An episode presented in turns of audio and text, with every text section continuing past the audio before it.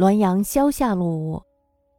楚寺农家有妇姑同寝者，雨夜墙皮泥土簌簌下。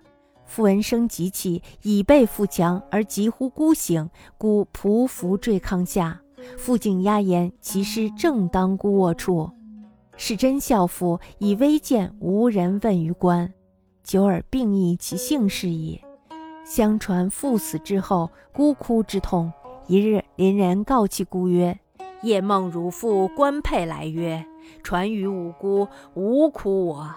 我以待死之故，今已为神矣。”乡之父老皆曰：“吾夜所梦亦如是。”或曰：“复果为神，何不以是梦于其姑？此相邻欲缓其痛，造是言也。余谓忠孝节义，莫必为神。天道昭昭，利有正焉。此事可以信其有。既曰一人造言，众人附和。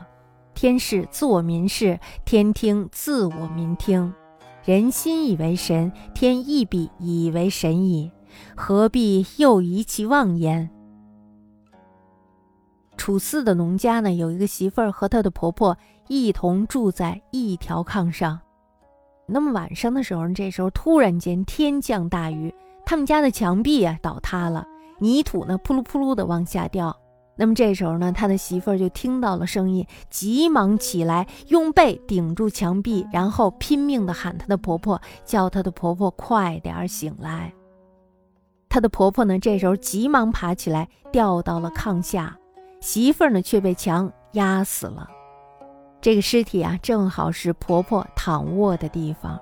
这是一个真正的孝妇，可是呢，却因为她的身份太低贱了，而没有人报告给官府。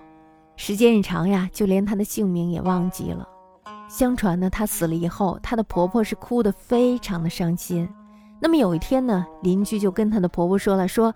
夜里啊，梦见了你的儿媳妇了。你的儿媳妇呀，带官匹配而来，说呀，请转告我的婆婆，不要哭我了。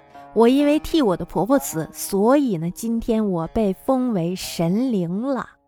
乡里的父老乡亲们也都这样说，说我夜里也做了一个同样的梦。有人就说了，说这个媳妇儿如果真的是成了神，她为什么不直接托梦给她的婆婆呢？这是乡亲们为了安慰老人家，所以呢编造出来这么一段话。我认为呢，忠孝义节的人死了以后必定会成神仙。天道光明公正，有很多事情啊都是可以被证实的。因此呢，可以相信真的有这种事儿。即使呢是由一个人编造出来的，大家都众生附和，也没有什么不可以的。尚书太史中说。天所见就是民所见，天所听就是民所听。人们呢都认为这个媳妇儿是神灵，那么上天必定会认为她是神灵。